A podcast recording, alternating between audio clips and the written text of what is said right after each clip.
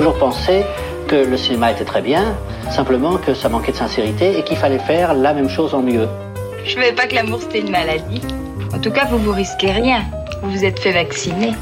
19h, 20h. Vraiment, il y a un mec surfait, c'est bien Mozart. Quoi. Mozart, Mozart. Beethoven, c'est quand même autre chose, hein, je suis désolé. Bande à part avec Guillaume Durand sur Radio Classique. Je vais lui montrer qui c'est Raoul. Aux quatre coins de Paris qu'on va le retrouver éparpillé par petits bouts façon puzzle.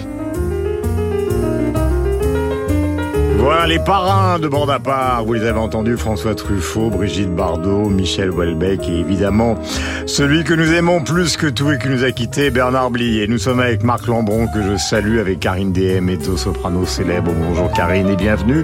Je salue Marc, je salue Carole Beffa qui est à la fois musicologue et musicien. Nous allons retrouver tout à l'heure euh, à la montagne Julien Clerc à propos d'une de ses chansons les plus célèbres qui évoque le thème de ce jour qui est celui de la folie et de la musique. Alors la folie c'est comme la musique dans notre vie. Elle peut être passagère ou elle peut rester longtemps, elle peut être chronique, héréditaire ou provoquée. Ça peut être la folie des grandeurs ou simple penchant, comme par exemple la folie douce. Elle peut être guerrière, elle peut être l'ubris des rois, des dictateurs, des présidents. Elle peut être un sentiment, comme l'amour fou, ou elle peut être euh, tout simplement l'expression d'un titre qu'aime beaucoup Marc Lambron, par exemple d'un homme seul, d'une solitude absolue. C'est un titre que McCartney a composé chez son père au piano. Il a dit à John Lennon euh, qu'il l'avait composé mais qu'il n'avait pas du tout l'intention de la mémoriser. Ils étaient en train d'enregistrer With a Little Help from My Friend et ce titre est devenu une célébrité absolue. C'est ce fameux fou sur la colline, The Fool on the Hill. Day after day, alone on hill. The man with the foolish grin is keeping perfectly still. But nobody wants to know him. They can see that he's just a fool. And he never gives an answer. But the fool on the hill sees the sun going down. And the eyes in his head see the world Voilà, j'aurais adoré faire ce spinning round avec la qualité de la voix de nos camarades et surtout celle évidemment de McCartney. Ça a été enregistré le 25, 26, 27 septembre 1967 dans un endroit que tout le monde connaît. Il s'agit d'Abbey Road. Karine, première question. La folie est omniprésente dans l'opéra que vous représentez à cette table, celle de Radio Classique et celle de Bande à part. Comment se fait-ce? Je pense que c'est justement un, un, sentiment que les librettistes et les justement compositeurs euh, veulent vraiment euh, mettre en valeur, parce que c'est toujours le jusqu'au boutisme, c'est-à-dire que on se sent abandonné, euh, donc il y a la vengeance, il y a la fureur, il y a l'amour, il y a tous ces sentiments qui sont exacerbés, et ça, ça inspire beaucoup les, les, les compositeurs et les librettistes.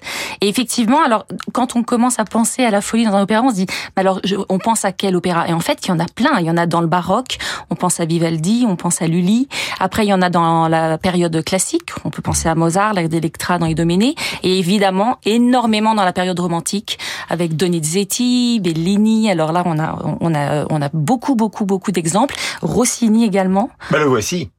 Le voici avec le solo final d'Armida, chanté par qui? Eh bien par Karine Dehaye, nous sommes en 2017, la voix est sublime, et la partition célébrissime.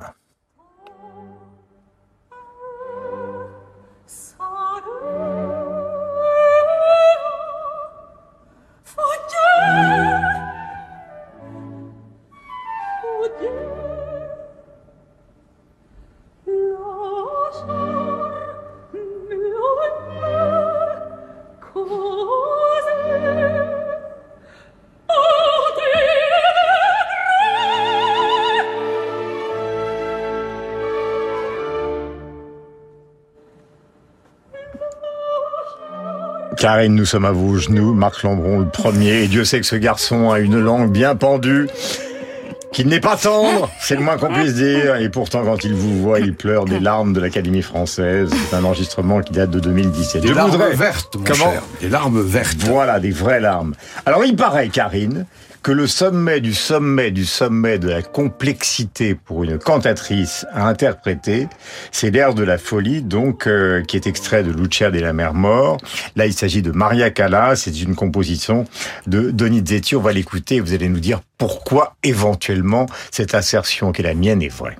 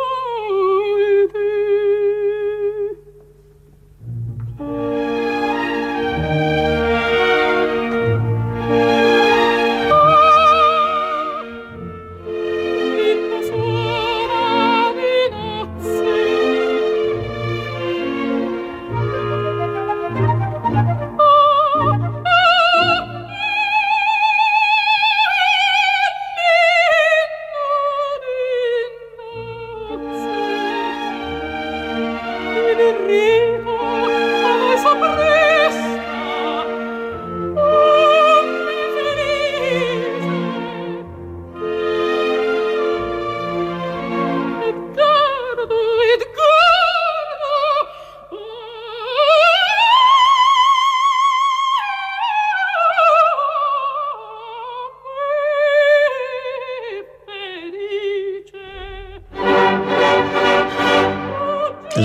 folie, donc Gaetano Donizetti, c'est l'extrait de Lucia di la Mer Mort. Il faut savoir que ça a été donc cet opéra un succès quasi immédiat et que Donizetti lui-même a fini dans des conditions, disons, de santé mentale, c'est le moins qu'on puisse dire, assez précaires. Euh, Karine est bien évidemment Marc et, Carole, vous pouvez intervenir. Euh, Karine, pourquoi on dit dans le monde de l'opéra que cette partition est pour une cantatrice l'une des plus difficiles à interpréter. En fait, c'est l'air final, justement, euh, de Lucia. Donc, elle a quand même déjà chanté pendant euh, le premier acte, et là, c'est la fin de l'acte 2. Là, il faut savoir que c'est la scène où elle sort de la chambre après la nuit de noces et elle vient juste de tuer son mari. Mmh. Voilà, c'est c'est bon, et elle sort, elle sort, elle est en sang, mmh. elle est complètement perdue. Euh, en fait, elle est elle est en plus, et c'est pour ça qu'elle part dans la folie, c'est qu'elle a été mariée de force. Mhm. Donc, en fait, son fiancé... En fait, c'est une histoire un peu à la Roméo et Juliette. complètement. voilà. Complètement. Mais là, elle, est... amoureuse de quelqu'un qui appartient à la famille ennemie. Exactement. Donc, amour impossible et mariage forcé. Voilà. Mais en plus, comme elle, elle a épousé quelqu'un d'autre, euh, son fiancé ne n'est pas simplement, j'ai envie de dire, triste qu'elle ait épousé quelqu'un d'autre. En plus, il l'a, il l'a renié, il l'a, il l'a maudite. Enfin, donc elle est maudite par son amour. Mhm. Là, on, la force, voilà, à épouser quelqu'un qu'elle n'aime pas. Et donc sa délivrance, en fait, bah, c'est de tuer la personne euh, pour euh, voilà pour être de nouveau libre. Et là, donc, elle est complètement folle, elle est perdue. Et évidemment, la difficulté, c'est que c'est la fin de l'opéra. Euh, l'écriture de Donizetti est très acrobatique. C'est comme un air pour une colorature avec des notes extrêmes. En plus, on est sur le fil. Vous l'avez déjà chanté? Non, parce que là, c'est un rôle de soprano euh, ouais, plus léger. C'est une tessiture plus aiguë. Mhm. Mais en tout cas, moi, je l'ai vu souvent sur scène. Et Et, euh, et, donc il y a cette difficulté, et puis cette difficulté de d'être dans le personnage. Alors évidemment, on devient pas complètement fou, hein, mais d'être dans le personnage et d'avoir toujours aussi ce contrôle technique. Pensez à Marc Lambron. Voilà. Voilà quand vous chantez. vous, vous pensez à Marc Lambron, une sorte de mariage forcé. Pour la rendre folle. Pour la rendre folle. J'aime bien cette espèce de mixte entre. Ah, ne soyez pas si doux tout d'un coup. Vous avez Karine qui est enflammée, Carole, et là vous arrivez comme une sorte de. Mais précisément. Mais, mais, pour dire quelque chose de très méchant, c'est-à-dire que cet opéra a quelque chose de, de on l'a dit, mais finalement l'héroïne se transforme en, en, en Lady Macbeth. Donc euh, c'est assez curieux d'imaginer cette sanguinaire euh, au bord de la folie, qui, euh, au début de l'opéra, est tout ce qu'il y a de plus charmant. Tout à l'heure, euh, et maintenant nous allons parler avec Marc, même si c'est un choix qui m'appartient, mais son commentaire sera plus profond. Il s'agit, j'ai évoqué toutes les formes de folie possibles, l'ubris évidemment, ce qui est au cœur de Shakespeare, ce qui est au cœur aussi de Moussorski dans Boris Goudounov, c'est-à-dire le pouvoir qui rend complètement fou, chanté par le ténor Alexei Avec le Philharmonique de Berlin, dirigé par Karajan. Nous sommes en 1970 après entrée de notre académicien Maison dans Bonaparte.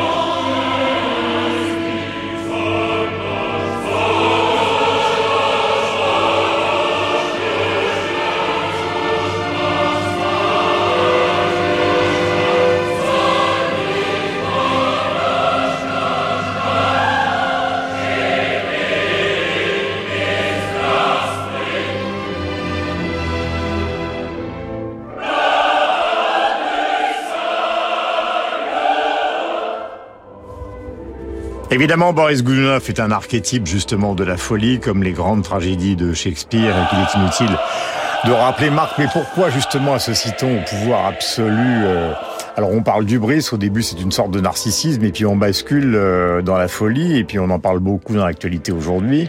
Est-ce que Poutine c'est de l'ubris Est-ce que c'est un rêve qui est celui de la Grande Russie? Ou est-ce que c'est la folie d'un homme? Euh, Bref, c'est une question qui est importante, non seulement pour l'histoire politique, mais aussi pour l'histoire de la culture. C'était pas prévu, mais euh, votre spécialité c'est d'improviser, donc on y va. Vous demandez des compétences psychiatriques post-soviétiques. Je ne vais pas vous faire l'analyse du tyran Poutine. Il s'appelle pas Boris d'abord. Euh, ce que m'inspire ce qu'on vient d'entendre d'abord sur Rossini et Donizetti, c'est que les, les, grands opéras euh, belcantistes euh, italiens sont des cérémonies sacrificielles. Euh, et ça vaut d'ailleurs aussi quand elles ne sont pas folles, comme Traviata ou, Tosca.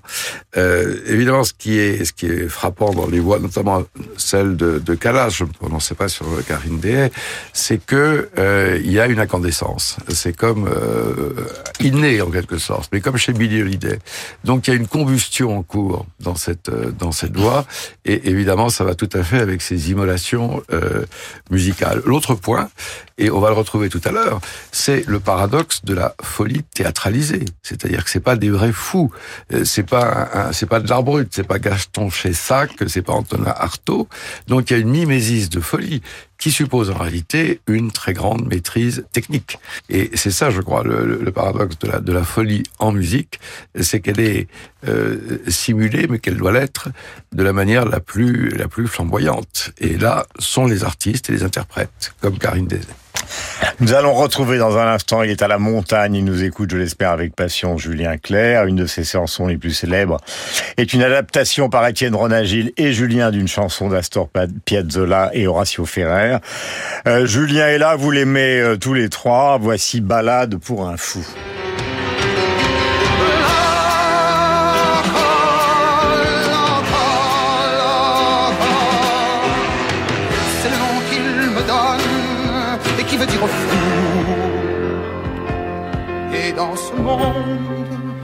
Hommes se croient debout, je suis seul à me vanter de me traîner à tes genoux.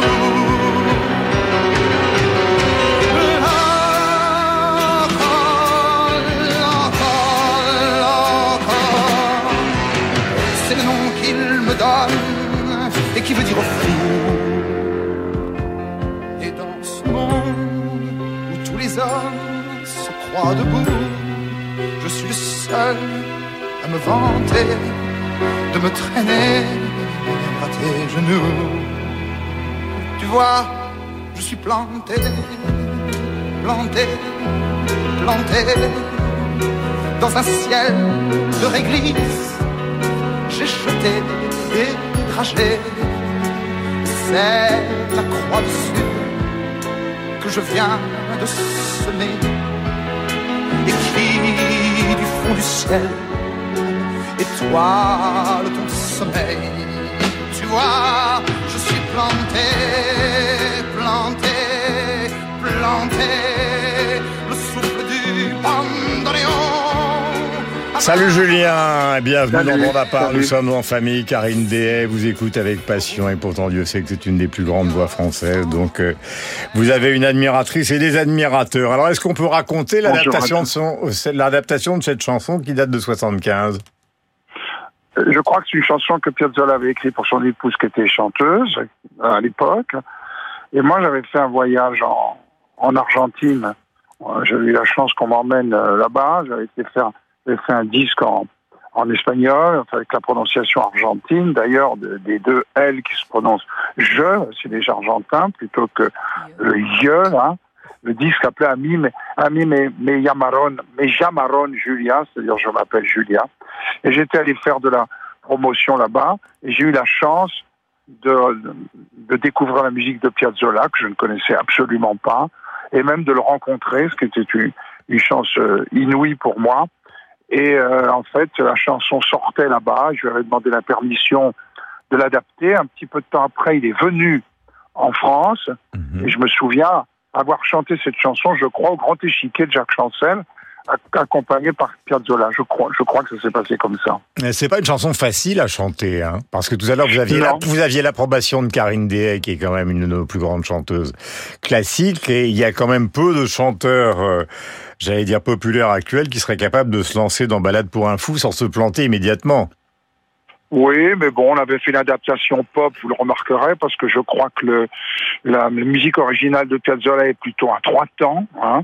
Nous, on l'avait un petit peu euh, tordu, et on avait fait une adaptation tout à fait pop de, de la chanson. Non, mais surtout, je crois, ce qui est notable, euh, la, la, musique est très, est très populaire en même temps.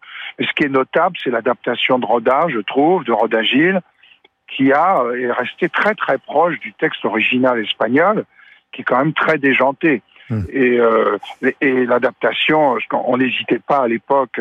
euh, ça, c'était la, la- on va dire la force euh, de notre duo avec Étienne, c'est que Étienne euh, n'hésitait pas à aller dans, dans, dans, dans des images très poétiques dans les chansons dans, dans, les, dans les chansons populaires que nous essayions de faire à, à l'époque.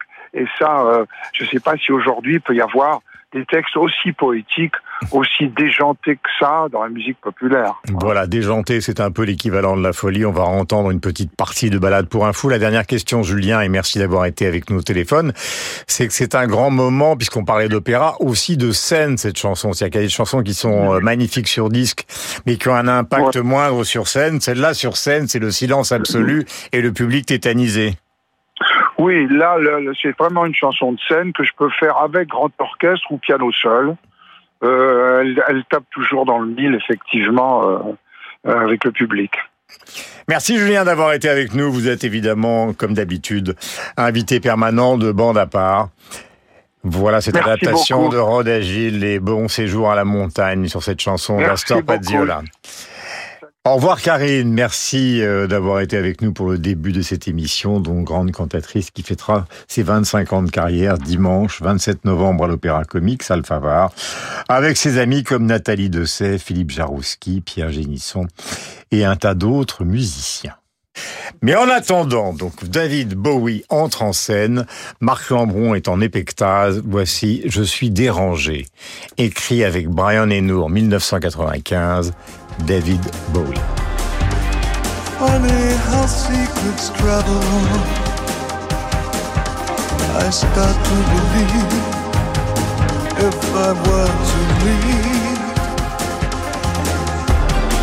Sky the man shaves his hands held high. A cruise beyond, cruise me, babe. A blonde leaf beyond, beyond, beyond. Blow me down, no return.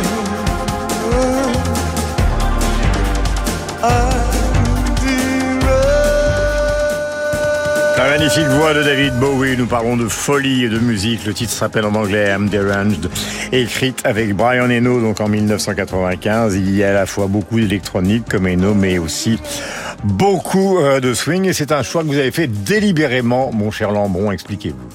Bon, nous allons partir de la fosse d'orchestre.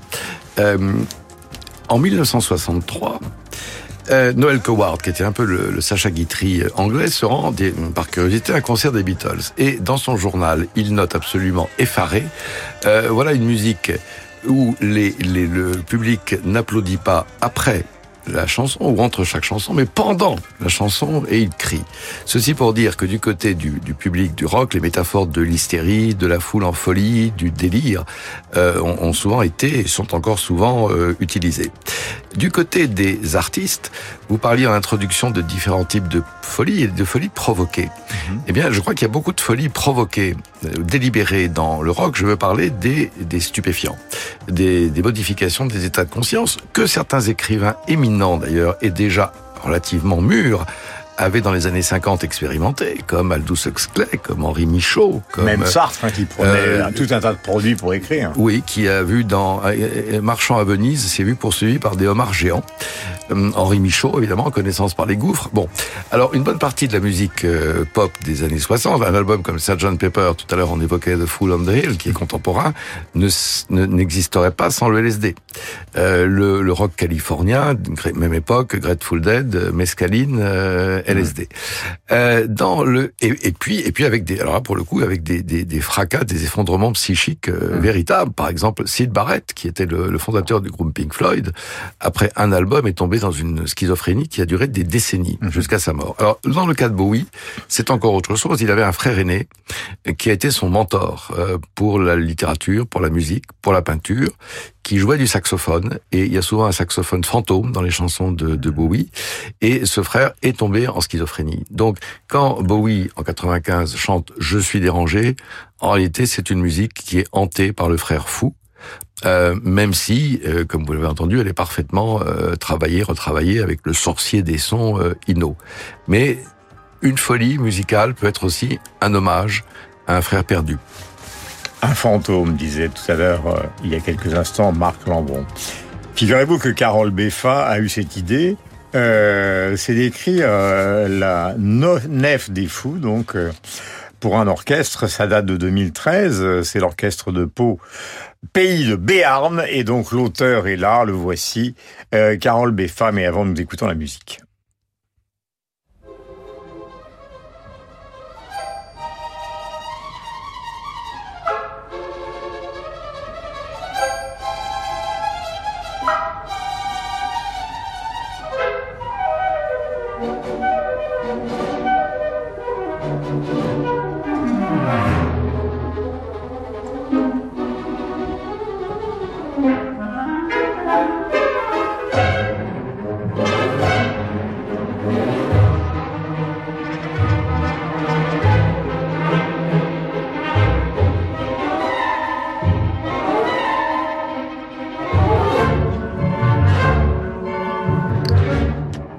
Voilà cette magnifique course-poursuite autour de la nef des fous. Pourquoi avoir écrit ça, mon cher Carole, et pourquoi nous en faire profiter avec bonheur? Eh ben, vous avez tout à fait dit. Euh, course poursuite, c'est ça, c'est-à-dire que j'imaginais en fait un, une nef des fous qui soit euh, quelque part entre le bateau fantôme et euh, ben, la crépitation permanente. Donc c'est une musique avec quantité de de pulsations euh, tout le temps. Ça, ça ne s'arrête pas. Euh, c'est une musique bavarde, au sens, euh, j'espère pas trop mauvais du terme, avec changement brusque d'humeur, des, des contrastes de nuances, des oppositions en tout genre, pour suggérer effectivement un esprit un peu dérangé, une maladie mentale qui viendrait contaminer non pas une personne mais un, un bateau, une nef, un navire. Et pourquoi on a envie de ça? Pourquoi on a envie de ça? Parce que je voulais en fait euh, imaginer, après euh, une période où j'avais surtout écrit des pièces très contemplatives, un peu oniriques, euh, dans un esprit parfois, on va dire, post-impressionniste, j'avais envie de quelque chose au contraire qui soit de bruit et de fureur, qui soit beaucoup plus... en fait, qui vous sorte de la tradition de la musique française. Exactement. Peut-être que on avait eu tendance, une partie de la critique notamment, à m'enfermer dans une tradition que j'adore, qui est celle de la musique française euh, post-ravélienne, qui inclut euh, Messiaen et Dutilleux pour parler des, des, deux génies. Euh, et je voulais montrer que j'étais peut-être capable de faire autre chose. Après une musique qui aurait été toute en, en nuages, une musique clouds, je voulais essayer le clocks, une musique d'horloge, de trépidation et de battement. Et maintenant, nous enchaînons avec une autre façon d'envisager la musique et son lien avec la folie. Ce sera donc avec euh, un extrait d'Hamlet, mais dans une adaptation donc euh, d'Ambroise Thomas. Ce sera avec Charles Trenet, ce sera avec Michel Polnareff, ce sera avec Queen, avec Schumann. Et vous le savez, à la fin, nous retrouverons avec bonheur Josiane Savigno pour Le cœur ne cède pas l'énorme livre, mais dans le bon sens du terme, de Grégoire Bouillet, qui a été publié aux éditions Flammarion. Tout ça est dans un instant. Vous êtes sur l'antenne de Radio Classique. Et nous sommes vraiment une bande à part. Ce soir à 21h, vivez l'émotion des concerts depuis le Festival d'art sacré d'Antibes. Sous la direction de Benjamin Lévy, l'Orchestre national de Cannes et le Chœur Région Sud interprètent le Requiem de Mozart. L'émotion des concerts, c'est sur Radio Classique. Danielle Jerkens, directrice du magazine Art et Décoration. Voilà 125 ans qu'Art et Décoration célèbre les arts décoratifs, les maîtres du design et la décoration d'intérieur, tout en accompagnant vos projets de rénovation et de décoration. Entre rétrospective et nouveaux projets, nous fêtons cet anniversaire en grand. Le numéro collector d'Art et Décoration en kiosque aujourd'hui. L'Opéra de Massy présente Eugène Onegin, le chef-d'œuvre de Tchaïkovski, avec l'Orchestre national d'Île-de-France, dirigé par Caspar Zender. Vivez une plongée dans la Russie du 19e siècle où les tourments du cœur se perdent dans ceux de l'honneur. Une mise en scène poétique d'Alain Garichaud avec Armando Noguera, Ludivine Gombert, Mireille Delinche et Jean-François Maras. Eugène Onegin à l'Opéra de Massy les 11 et 13 novembre. Réservez vos places sur opéra-massy.com. Radio Classique présente son grand concert de Noël les 16 et 17 décembre au Théâtre des Champs-Élysées à Paris. Un événement féerique et magique avec l'ensemble Appassionato, dirigé par Mathieu Herzog, la maîtrise des Hauts-de-Seine, le chœur Unicanti et la participation exceptionnelle du harpiste Xavier Demestre. Tous au grand concert de Noël de Radio Classique les 16 et 17 décembre au Théâtre des Champs-Élysées. Réservation au 01 49 52 50 50 ou sur théâtrechamps-élysées.fr.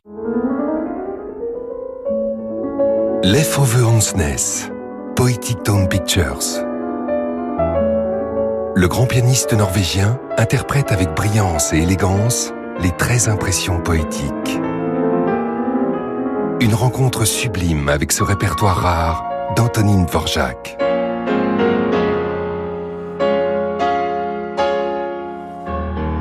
Poetic Tone Pictures, Leftover Hansness. Nouveau Figaro Santé. Mieux dépister et soigner, le cancer deviendra-t-il bientôt une simple maladie chronique? Le Figaro Santé fait le point sur les progrès des traitements, la prise en charge des patients et la recherche de vaccins qui progressent. Également, comment bien nourrir son microbiote. Nouveau Figaro Santé, nos solutions pour votre santé. Actuellement chez votre marchand de journaux. Comment le style français Art déco a-t-il influencé l'architecture, les décors, le mode de vie des Américains du Nord? Art déco France-Amérique du Nord. Avec plus de 350 œuvres, l'exposition aborde le style des années folles dans l'architecture, mais aussi les arts, la mode, le design et la décoration. Embarquez pour la grande histoire des échanges intellectuels et artistiques transatlantiques de la fin du 19e aux années 30. Art déco France-Amérique du Nord, actuellement à la Cité de l'Architecture et du Patrimoine à Paris. Laissez-vous emporter par la musique apaisante et spirituelle d'Arvo Pärt. Le Morphine Chamber Orchestra interprète les plus beaux chefs-d'œuvre du compositeur estonien. Stabat Mater, Suma, Fratres, Vaterunser. Avec la participation exceptionnelle de Roberto Alagna, Alexandra Koujak et Andreas Scholl. Arvo Pärt par le Morphine Chamber Orchestra. Un album aparté.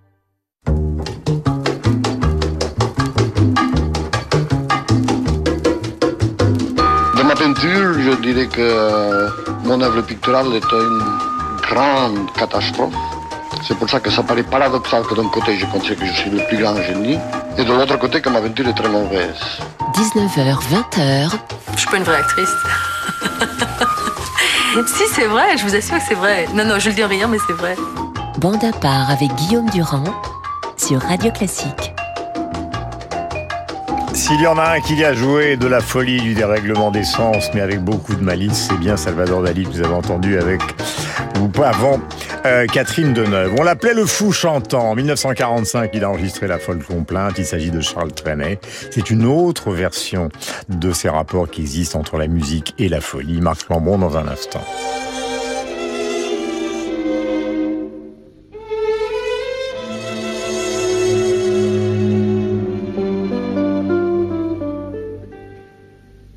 Les jours de repassage dans la maison qui dort, la bonne n'est pas sage, mais on la garde encore. On l'a trouvée hier soir derrière la porte de bois, avec une passoire se donnant de la joie. La barbe de grand-père a tout remis en ordre mais la bonne en colère a bien failli le mordre. Il pleut sur les ardoises, il pleut sur la basse-cour, il pleut sur les framboises, il pleut sur mon amour. La revanche des orages a fait de la maison un tendre paysage pour les petits garçons il nous arrive souvent de nous extasier sur ce qui n'est pas nous, c'est-à-dire la France. Charles Trenet est vraiment un des génies de la chanson, de la musique et des textes avec, euh, on le sait le moins qu'on puisse dire, Marc des tiroirs, et encore des tiroirs, et toujours des tiroirs, on dirait un tableau de Magritte, car euh, rien n'est à prendre au premier degré, tout est à prendre dans une cascade d'interprétations qui vous plaît énormément. Oui, alors là, c'est la folie douce, mais qui peut être une folie de rupture. Pourquoi? Parce que avant dans les années 20, dans les années 30, il y a des chanteurs de romance, il y a des chanteuses de goualantes, il y a même des chanteurs euh, comiques, burlesques à la, à la Fraxonne, et lui arrive et euh, il sort du pathos et il invente cette euh, cette folie douce, euh, ce, le chapeau en arrière, les, les, les yeux qui, qui roulent, boum, il y a de la joie. Et euh, c'est une façon, euh, une sorte de d'innocence très très fraîche. Euh, pour composer une chanson assez gonflée. D'ailleurs, il, il, a, il a hésité, je crois, à l'enregistrer tout de suite, parce que comme vous le disiez, c'est une chanson à tiroir, c'est une chanson où il y a différents plans, euh, différents même plans scopiques, euh, différentes visions. Euh, c'est pas tout à fait le cut-up, vous savez, cette euh, technique de William Burroughs qui, euh, plus tard, mélangera arbitrairement des mots dans un chapeau, qui en tirant composera des, des, des phrases, que d'ailleurs Bowie a, a répliqué. Mais il y a quand même une quelque chose comme ça d'un aléa délicieux. Euh, et c'est aussi une chanson qui a pu être, euh, être entendue comme un, un requiem. Euh, Jacqueline Joubert, qui était une pionnière de la télévision, et la mère Antoine de Caunes, a fait jouer cette chanson à ses obsèques. Euh, la folie, elle peut aussi euh, accompagner un, un, deuil et une, et une tristesse acidulée avec cette chanson. Nous allons entendre la voix acrobatique et exceptionnelle dans un instant de Sabine de Vielle, mais auparavant, notre bien-aimée réalisatrice, puisque nous étions dans la tradition française, va donner la parole à un piano célèbre, à un grand élève du conservatoire, mais qui s'est tourné vers la variété, qui vit euh, totalement perdu et un peu brinxing, il faut le dire, de temps en temps du côté de Los Angeles. Il s'agit justement de la folie amoureuse. Michel Polnareff, Love Me, Please Love Me.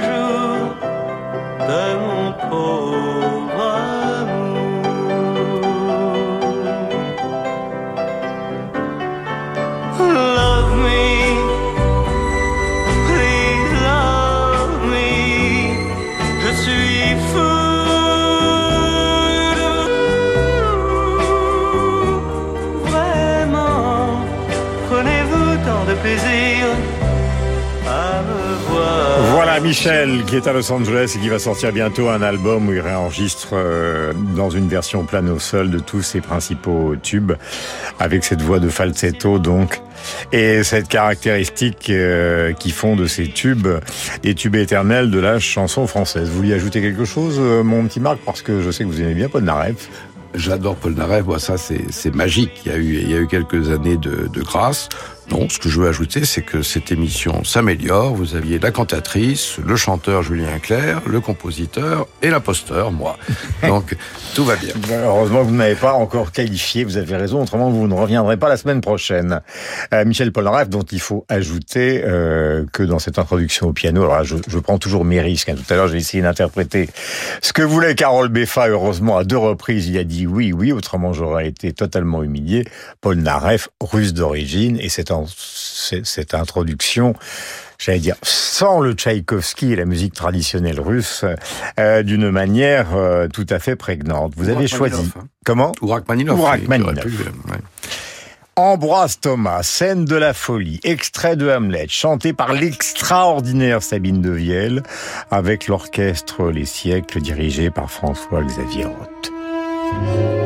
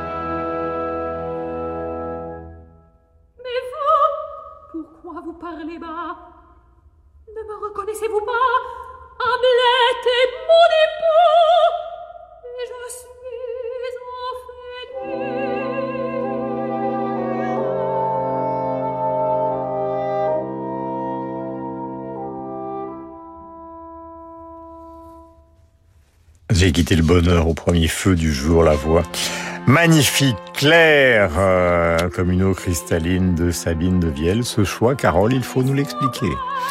Oui, euh, très justement, à propos de Charles Trenet, le fou chantant, Marc parlait euh, d'une innocence très fraîche. Ici, c'est plutôt la question de la culpabilité dans Hamlet qui va hanter certains personnages. Et d'une certaine façon, déjà, Hamlet lui-même, dont on ne sait pas trop s'il est dérangé, détraqué, s'il singe la folie, s'il n'est pas un peu fou lui-même malgré tout. En fait, oui, il est fou parce qu'il veut pouvoir euh, insulter euh, Polonius, dont il est persuadé qu'il est le responsable, le responsable euh, complice du meurtre du roi. Et on va avoir en réalité quelque chose qui va se transmettre euh, à, à, à, une autre victime euh, qui est euh, Ophélie, avec euh, ses hésitations, ses suppositions, dans, dans ce débit de voix qui est tout en interruption. On ne sait pas si elle parle, on ne sait pas si elle chante. Euh, c'est en plus un thème absolument merveilleux. Donc Ophélie perd la raison et euh, va effectivement terminer dans l'eau, sous l'eau, avec cette espèce de, de, de, sourire très énigmatique qui appelle presque à un nécrophile baiser dans nombre de tableaux où elle est représentée. Euh, c'est une des nombreuses manifestations de la folie dans l'opéra romantique. Karine, euh, très justement, en a cité euh, d'autres. Il y en a bien d'autres. La, folie, on la trouve dès la musique baroque et, jusqu'à euh, Britten dans Peter Pierce, jusqu'à jusqu'à John Adams aussi, d'une certaine façon. ici, il me semble que elle a quelque chose de, de particulièrement touchant parce que c'est une folie euh, vraiment de l'innocence, une folie euh, d'une victime qui n'aurait pas dû tomber dans la folie. Voilà. Nous allons écouter donc, alors là, pardonnez-moi pour mon accent allemand qui est épouvantable, donc autant que ce soit vous, Carole, qui le prononciez, ce titre. Il s'agit donc euh, de Dietrich Fischer-Dieskau avec Gerald Moore au piano. Bariton, donc, Dietrich Fischer-Dieskau, c'est Hugo Wolf et c'est vous qui avez donné le titre de ce lead. Da nur Leid und Leidenschaft. Leid und Leidenschaft mich bestürmt in deiner Haft, biet ich nun ein Herz zu Kauf. Sagt, hat deine Lust darauf?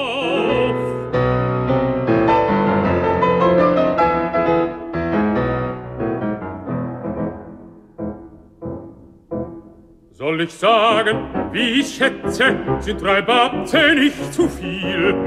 Nimmer war's des Wiedes Spiel, eigensinnig blieb's im Netze.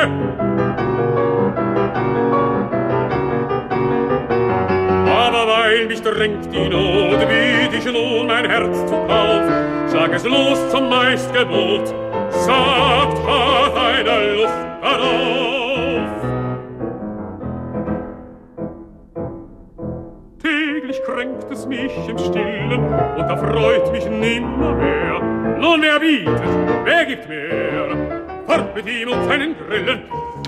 Voilà, c'est Dietrich Fischer Dieskau avec Gerald Moore au piano. Il ne s'agit pas évidemment d'un grand orchestre, mais euh, d'un lead chanté donc avec un accompagnateur. Et puisqu'il s'agit de glisser lentement vers la folie, ce que nous venons d'entendre, voici une autre version qui n'a aucun rapport, si ce n'est le thème qui est abordé, puisque c'est Queen, dans un album qui s'appelle Innuendo, le dernier sorti du vivant de Freddie Mercury qui mourra quelque temps après, donc en novembre 91. Et le titre est tout à fait explicite puisqu'il dit « Je suis en train de devenir très lentement fou ». And the outside temperature rises, and the meaning is oh so clear. One thousand and one yellow daffodils begin to dance in front of you, oh dear. Are they trying to tell you something? You're missing that one final screw. You're simply not in the pink, my dear. Honest, you haven't got a clue.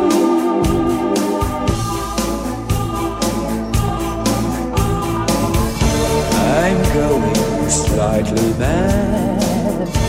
I'm going slightly mad. It finally happened, happened. It finally happened. Oh, it finally happened. I'm slightly mad. Oh dear.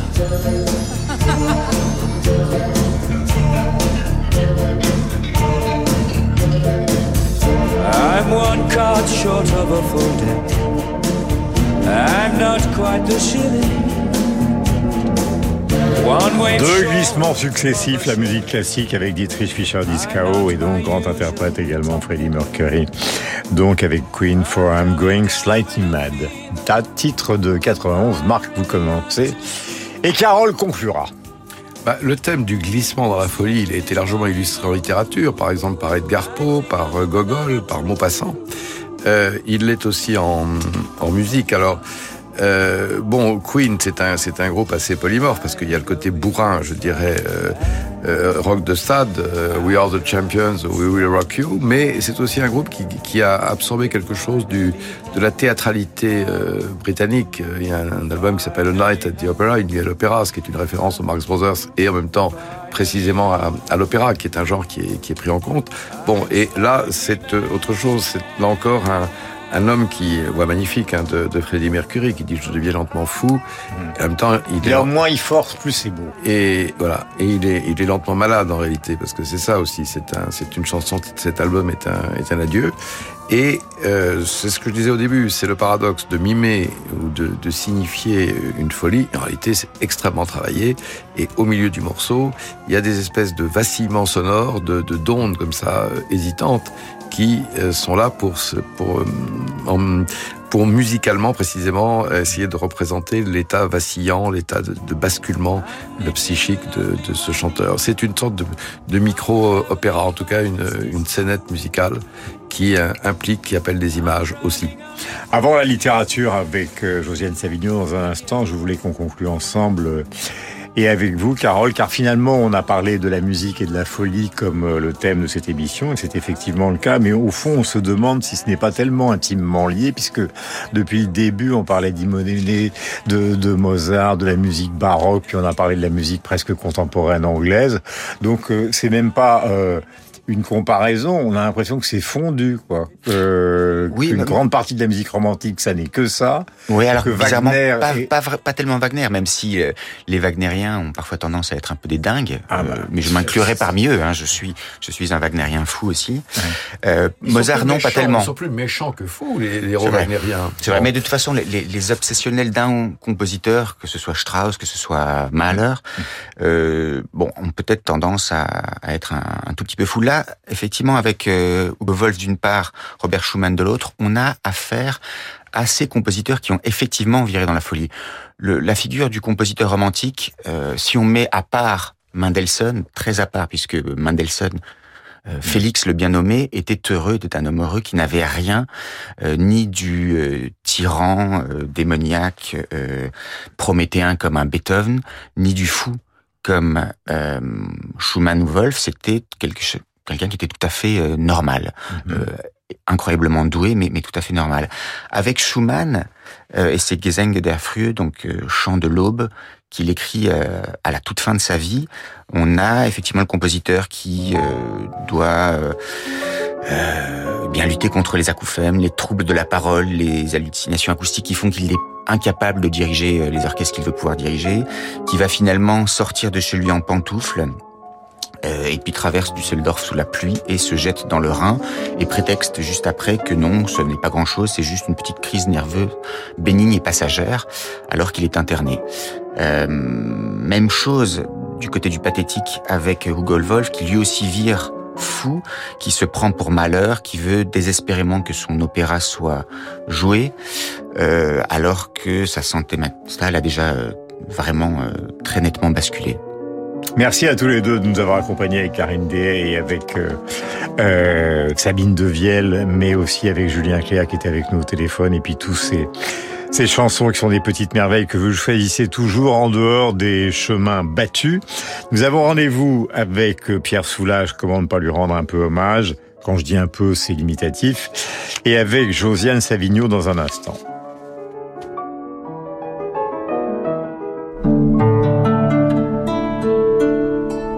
Mais dis donc, maman, t'as toujours pas fait ta nouvelle dose de rappel contre le Covid? Ça fait pas plus de six mois que t'as eu ta dernière injection? Ne t'inquiète pas, ma fille. J'ai rendez-vous mercredi avec ton père. Ah, c'est bien. Ça me rassure. Je préfère vraiment que vous soyez bien protégés contre ce virus. La protection apportée par le vaccin contre le Covid-19 diminue avec le temps. Une nouvelle dose de rappel est recommandée dès 60 ans et pour les personnes à risque de formes graves de Covid. Ceci est un message du ministère de la Santé et de la Prévention. Danielle Gerkens, directrice du magazine Art et Décoration. Voilà 125 ans qu'Art et Décoration célèbre les arts décoratifs, les maîtres du design et la décoration d'intérieur, tout en accompagnant vos projets de rénovation et de décoration. Entre rétrospective et nouveaux projets, nous fêtons cet anniversaire en grand. Le numéro collector d'Art et Décoration en kiosque aujourd'hui. Je travaillais depuis des heures à quelque chose que je croyais mauvais. Et comme je travaillais depuis des heures, euh, je suis allé dormir. Euh, je me suis rendu compte qu'il y avait quelque chose de beaucoup plus fort en moi qui faisait que je continuais à travailler dans ce que je croyais mauvais.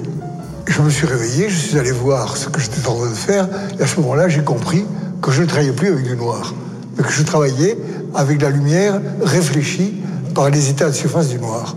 Et ça, c'est une révolution. Voilà la belle voix de Pierre Soulages qui nous a quittés à 102 ans. Voici en, en quelques dates, grâce à Philippe Gau, ce qu'il faut retenir de cette carrière. C'est très bref, je pourrais vous en parler pendant des heures, mais le noir a tout envahi, c'est la couleur de la modernité. Il suffit de se promener dans la rue et de voir la manière dont les gens sont habillés.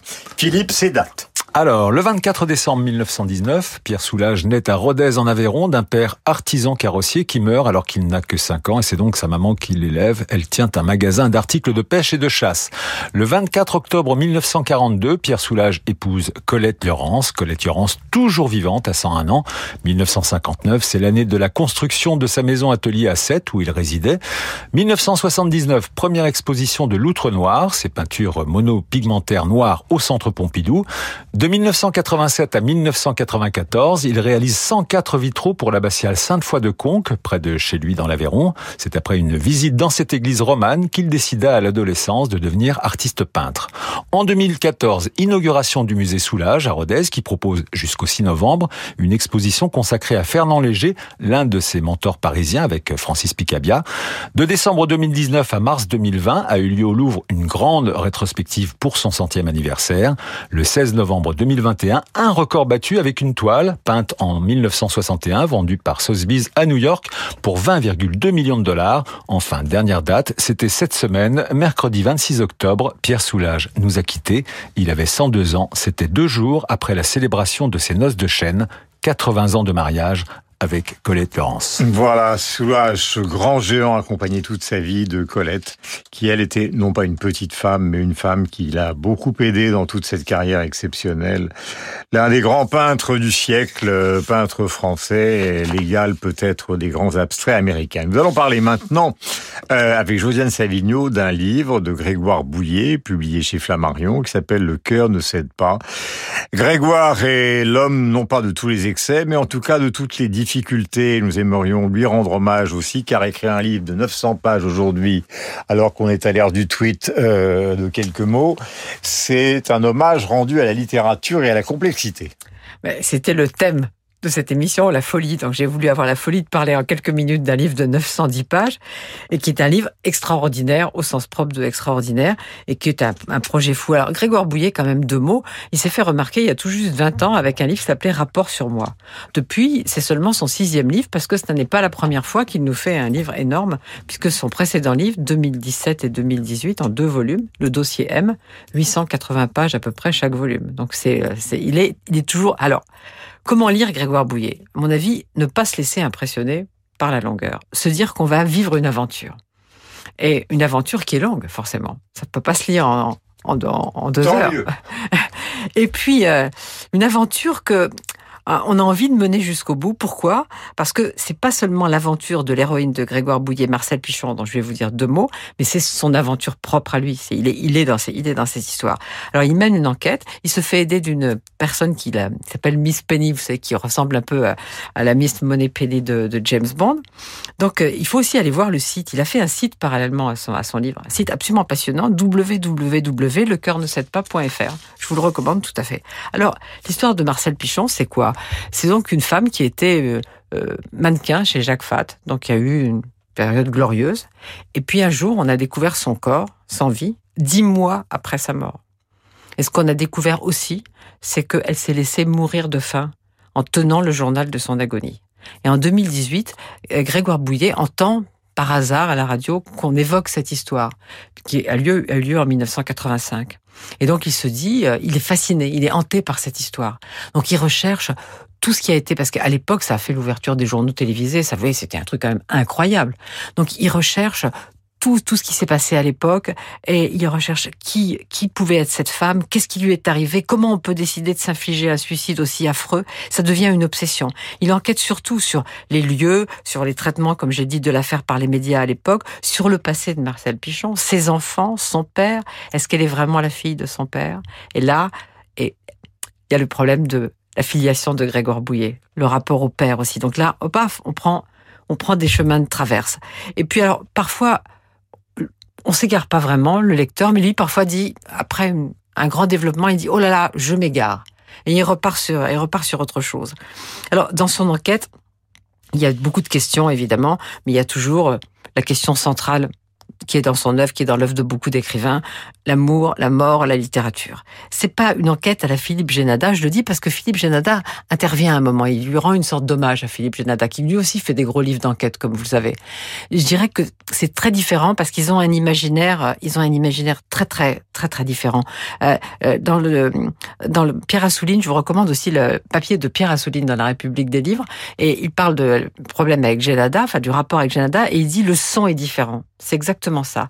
Pour conclure, je voudrais vous lire euh, un mot de Gérard Lefort dans Les Inrocks, parce que je trouve que c'est lumineux comme critique de, de ce livre de Bouillet. Ça repose, ça inquiète, ça fait du bien et du mal, ça laisse la liberté de se raconter d'autres histoires. Ça, c'est très important pour moi. Ça fait battre le cœur qui, au terme du voyage, c'est vrai, ne cède pas. Grégoire Bouillet, donc euh, Le cœur ne cède pas. Et c'est publié chez, chez Flammarion, La Voix et l'Analyse. Donc, euh, vous le savez, comme toutes les semaines, dans mon appart de Josiane Savigno. Passez la meilleure semaine possible. On se retrouve évidemment lundi matin, comme tous les lundis matins. Car euh, Radio Classique, c'est l'infini tous les jours.